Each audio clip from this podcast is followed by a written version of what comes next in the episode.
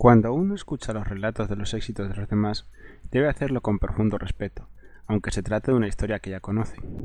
Tras oír la misma historia diez o veinte veces, en ocasiones uno puede quedarse repentinamente impresionado. Ese será un momento especial y diferente.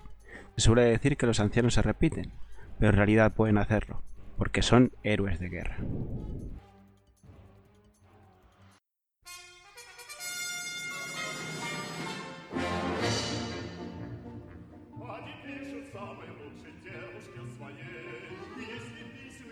Получишь сообщи скорее, если есть успех, ошибки дел не. Здесь чернила очень липкие, очень скверное перо.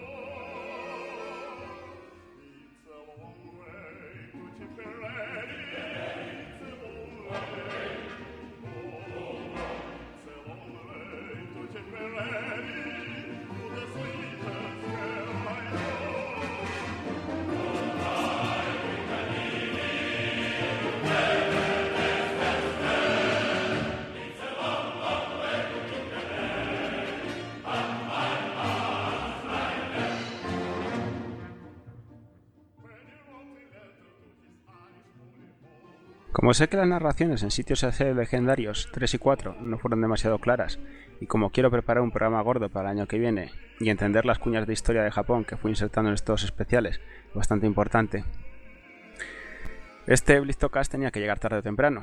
Sé que es material repetido, pero está resumido, he cortado algunos tramos para que resulte más asequible para todo el mundo de modo que podamos eh, en su momento abordar el tema importante, el tema gordo, eh, de una manera solvente. Bien, vamos con ello. Como ya he comentado muchas veces, la familia Fujiwara había crecido alrededor de la familia imperial como una hiedra estranguladora.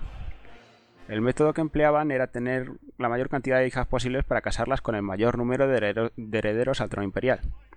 Una vez casadas y desde la posición de suegro, se presionaba al emperador para que abdicase en favor de un niño al que también se casaría con una Fujiwara y se le obligaría a abdicar antes de tener una personalidad formada.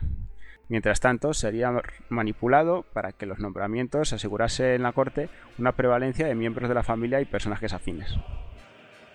Este parasitario comportamiento sería parcialmente, parcialmente truncado cuando el emperador Shirakawa implantase el sistema de los emperadores enclaustrados, por el cual estos emperadores que habían sido obligados a abdicar y tomar los hábitos en su juventud, tenían la posibilidad de seguir tomando algunas decisiones de gobierno, particularmente en lo referente a los, nombramientos de cortesanos y sucesores al trono. Hoy vamos a tratar por encima las rebeliones de Hogen y Heiji, que se produjeron en el año 1156 y en el 1158 después de Cristo. Vamos a introducir algunos puntos que tal vez ya conozcáis y que son interesantes de cara a comprender la situación. La poligamia. Las familias aristocráticas en general y la familia imperial, imperial en particular practicaban la poligamia. Los hombres de estas familias tenían varias esposas de diversa importancia, cada una en un pabellón. La esposa principal ocupaba el pabellón del norte, y por eso se la llamaba normalmente la mujer o dama del norte. Aparte de las esposas, el señor de la casa podía llegar a disponer de las sirvientas y damas de compañía, si es que sus esposas no cubrían sus necesidades. Con frecuencia, los hijos de las damas o esposas más humildes eran enviados con las damas más nobles para que los criaran como propios, con el fin de ennoblecerles tanto en lo referente a su educación como a la consideración que la sociedad pudiera tener de ellos. Creo, haber, eh, comentado en otra ocasión que Japón no era de los japoneses. Ellos llegaron a Japón principalmente desde Corea y comenzaron a conquistar el país desde el sur, en la bella Hakata, hasta el norte. ¿Y a, ¿Y a quién lo conquistaron? Pues a los Emishi o Ebishi, eh, conocidos como los bárbaros Gamba, unos bárbaros con fisonomía occidental. El objetivo de esta conquista era obtener nuevas llanuras para el cultivo de arroz, origen de la riqueza y el poder en el país. Con frecuencia, los hijos de los aristócratas eran tan numerosos que simplemente la riqueza de la familia no los podía mantener, cosas de la poligamia. Así que se les escindía de la familia imperial, se les daba un nuevo apellido y se les enviaba a las provincias limítrofes, donde podrían labrarse un futuro. ¿O no? Estas familias, empujadas a un entorno más hostil y violento, se verían rápidamente influenciadas por los mismos bárbaros a los que tenían que combatir, adquiriendo de ellos sus técnicas de luchas y sus costumbres. Algunos llegarían a mestizar e incluso a convertirse en bárbaros. Vaya, esto parece bailando con lobos. Estas nuevas gentes serían pronto conocidas como samuráis. El malentendido centralismo de la política japonesa del momento, reflejado en el desprecio por todo lo provinciano y en el desinterés por todo lo que sucedía en las provincias, unido a las deficientes vías de comunicación y a la práctica ausencia de control imperial, propiciaron que desde antes del siglo IX se sucedieran las rebeliones de las provincias. Estas rebeliones habían sido aplastadas por los Fujiwara mediante el uso de otros clanes guerreros. Los dos más importantes eran los Heike o Taira y los Genji o Minamoto. Tan solo era cuestión de tiempo que en las nuevas provincias se encontraran llanuras más fértiles y o extensas que aquella que suplía la capital, y que, ante las cada vez más frecuentes peticiones de auxilio de la corte a los clanes de las provincias, se produjera un vuelco en el poder. Las dos rebeliones que vamos a tratar hoy son las que desencadenan el buen convencionado. Vamos con la primera de ellas, la rebelión de Hogen. En 1123, con la abdicación del emperador Toba en favor de su primogénito, el emperador Sutoku, de cuatro años, ascendió al trono. Al principio, durante seis años, ejerció la regencia el emperador enclaustrado Shirakawa, pero tras la muerte de este, la regencia pasaría al emperador enclaustrado Toba. Trece años más tarde, Toba forzaría a Sutoku a abdicar en el príncipe Konoe, hijo de la relación de Toba con su esposa favorita. Vamos, que Konoe era su hijo favorito, y fue un quítate tú y que se ponga él que lo quiero más. Sutoku se encontró de repente con que ya no tenía trono ni tampoco el cargo de emperador enclaustrado, porque lo ocupaba su padre. Esto generó fricciones entre padre e hijo.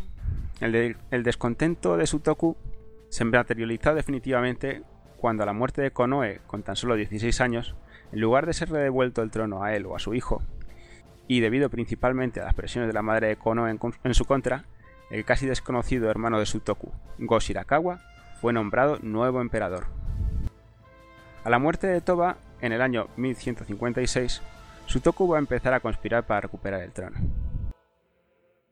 Fujiwara Tadazane, el jefe de la rama principal de la familia Fujiwara, también tenía un primogénito, Fujiwara Tadamichi, al que le había otorgado favores y títulos que luego quiso trasladar a su hijo favorito, Fujiwara Yorinaga. A pesar de haber conseguido que Yorinaga fuera nombrado ministro de la izquierda, el puesto político más importante y haberle convertido en heredero de la jefatura del clan, el regente seguía siendo Tadamichi, que se negaba a ceder el cargo a su hermano. Tadazane conseguiría para Yoninega el mando de la oficina de regencia, lo que le daba en realidad el poder de regente. Pero la ambición del título llevaría a Tadazane y a Yorinaga a tomar partido a favor de Sutoku contra Tadamichi, representante del emperador oficial Goshirakawa.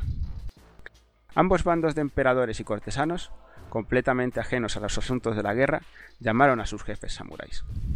Como hemos mencionado antes, los dos clanes de samuráis principales al servicio de la corte eran los Taira y los Minamoto, y estos se repartieron equitativamente, por orden de llamada entre, un bando y otro. Por tanto, ambos bandos tenían en sus filas samuráis de los dos clanes. Os recuerdo que la descripción más extensa, compleja y detallada, puede que también más torpe, de lo que ocurriría la podéis encontrar en Istocast 51 de sitios y asedios legendarios 3. Bien, vamos allá. Del lado de Goshirakawa estaban Taira Kiyomori y Minamoto, Yoshitomo. Y del lado de Sutoku estaban el padre y los hermanos de Yoshitomo y los tíos de Kiyomori. Como ya comentamos en su momento, los partidarios de Sutoku, en lugar de intentar prender fuego a la mansión del enemigo, van a optar por esperar al amanecer a la llegada de refuerzos. Los partidarios, de Go Shirakawa prefirieron no esperar y prender fuego a la mansión rival y asaltarla. La escena nos puede recordar a Yojimbo de Akira Kurosawa o a Por un, por un puñado de dólares. Como os podéis imaginar, la catástrofe en el bando de Sutoku es total. Llega el momento de las recompensas y los castigos, y por consejo de Shinsei, un cortesano muy próximo a Go Shirakawa, se opta por la ejecución más que por el destierro, pues ante la magnitud del levantamiento, el destierro podría llenar las provincias de rebeldes. Llega la hora de suplicar clemencia por los condenados a muerte, pero en contra de lo esperado, Kiyomori no solo no pide clemencia por sus tíos, sino que los ejecuta. Esto forzaría a Yoshitomo a hacer lo mismo con su padre y hermanos, de modo que de cara al futuro, Yoshitomo va a estar prácticamente aislado. Así termina la rebelión de Hogen, con Go en el trono y sus opositores muertos en el destierro o ambas cosas. Sin embargo, la nueva paz nace con la semilla de la guerra. La brillante maniobra política de Kiyomori va a provocar el descontento de Yoshitomo, sobre todo cuando comprenda que no va a recibir una recompensa que premie el sacrificio hecho. No debía ser muy espabilado si pensaba que algo podía compensar la muerte de su padre y sus hermanos, ni aunque le hubieran nombrado emperador lo, lo habrían contentado mucho tiempo. Moraleja, no matéis a vuestros hermanos y a vuestro padre, o también podría ser, no tengáis hijos favoritos. Bueno, vamos a seguir. La siguiente rebelión fue la rebelión de Heiji. Tan solo dos años más tarde, en 1158, al primer atisbo de rebelión, Yoshitomo va a tomar partido por los rebeldes. Concretamente, la rivalidad entre dos cortesanos, el torpe Nobuyori y el sabio Shinsei, va a desencadenar un golpe de estado. En ausencia de Kiyomori, que estaba de, peregrinaje, Nobuyori va a secuestrar a Go ya emperador enclaustrado, y al emperador reinante, el emperador Nillo. Todo esto nos indica muchas cosas. La primera es que se utiliza el poder imperial de un modo puramente instrumental, pero no hay intereses involucrados, no hay intereses imperiales involucrados en la rebelión. Son dos cortesanos, y no de los que en otra época hubieran sido considerados importantes, y dos grupos de samuráis los que dirimen sus diferencias mediante las armas. La importancia que han cobrado los samuráis como llave para el poder se manifiesta hasta tal punto que se espera la ausencia de uno de los jefes samuráis para iniciar la rebelión. Todo esto también se puede escuchar de una forma más detallada y extensa y bastante menos torpe en el Histocast 75 de Sitios y Asedios Legendarios 4. Bien, con los emperadores capturados, los rebeldes se hicieron fuertes en el Palacio Imperial, desde donde comenzaron a condenar a destierro y a muerte a sus rivales políticos. Pero la falta de iniciativa de los rebeldes para enviar tropas que asesinasen a un desinformado y desarmado Kiyomori, y la más que evidente falta de liderazgo y virtud por parte de Nobuyori, le dieron la vuelta a las tornas. Para empezar, en un cambio de bando, algunos cortesanos presentes en el Palacio Imperial van a liberar a Go Shirakawa y al emperador Nillo. Pronto los rebeldes se van a encontrar encerrados y sin rehenes en el Palacio Imperial y rodeados por enemigos. Tenían póker de reyes y al momento estaban jugando al cinquillo. Pero como el emperador no quería sacrificar ni siquiera arriesgar el recién reconstruido Palacio Imperial, Taira Kiyomori no va a poder llevar a cabo la misma estrategia que tan buen resultado les había dado durante la rebelión de Joven dos años antes. Lo de pegarle el fuego a donde están los malos y matarlos según salen, ya sabéis. En su lugar, van a simular un asalto al palacio y luego una huida. Y lo van a hacer demasiado bien. Tanto que casi les va a costar la vida el asalto. Y la huida simulada se convertiría prácticamente en una desbandada general que va a llevar a los rebeldes frente a las puertas de Rokuhara, la mansión y cuartel general de los Taira en Kioto. Finalmente los rebeldes van a ser aniquilados y sus líderes huirían al norte en busca de apoyos a su rebelión, pero no llegarían muy lejos. Los monjes guerreros primero, siempre al acecho de todos los desdichados que perdían las batallas, y después los servidores de estos samuráis que huían, convertidos rápidamente en leales servidores del emperador y traidores de sus señores, les darían caza. Yoshitomo sería asesinado por algunos de sus seguidores mientras se bañaba, y sus hijos serían capturados y ajusticiados. Hubo algunas excepciones. La más importante de ellas, sin duda, fue la de Yoritomo, hijo de Yoshitomo, que demostró una educación y saber estar por encima de lo que correspondía a su posición social, y que lograría conmutar su ejecución por destierro a través de la intercesión de la dama Ike, madrastra de Kiyomori. Kiyomori la tenía en tanta estima que finalmente concedió que Yoritomo fuera desterrado a Kamakura. Esto me recuerda un poco a la escena del padrino, ¿verdad? Esa de ahora es un cachorro y luego será un, será un león. Bueno, pues Kiyomori al principio pensaba así, pero en tan alta estima tenía a su madrastra que... Y es lo que hemos comentado al principio. Como había tantas mujeres en la casa y a los niños los criaba una u otra, pues ¿cómo no le vas a hacer caso a una mujer que es casi como tu madre? En fin. El resultado de la pacificación colocó a Taira Kiyomori y a su familia en una posición sin parangón en la historia de Japón.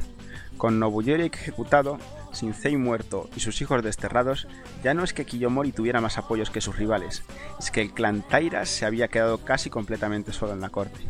Los Minamoto habían desaparecido casi totalmente de la capital, con la excepción de Minamoto Yorimasa, y el único vestigio de los rivales de los Taira, Yoritomo, era enviado al destierro en Kamakura, donde sería custodiado por el clan de los Hoyo, súbdito de los Taira.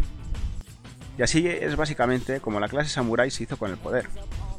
Espero que el año que viene, tras leer, releerme el Heike Monogatari, podamos dedicar un programa largo a ver cómo los Taira arruinaran toda su privilegiada posición y cómo se fundó el primer shogunato de la historia de Japón. Bueno, vamos con la bibliografía. La cita inicial corresponde a un pasaje del Hagakure de Yamamoto Sunetomo y el contenido del Blistocast, del eh, corresponde a Beyond Heike and After. Hogen Heiji Yokyuki de Royal Tyler.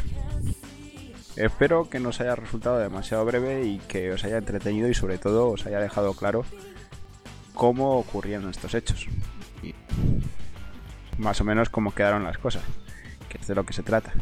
En el programa gordo que haremos sobre el Heike seguramente os diré, primero os tenéis que escuchar el Bristocast número 11, creo que toca. Así que, bueno, un abrazo a todos y nos vemos en la próxima.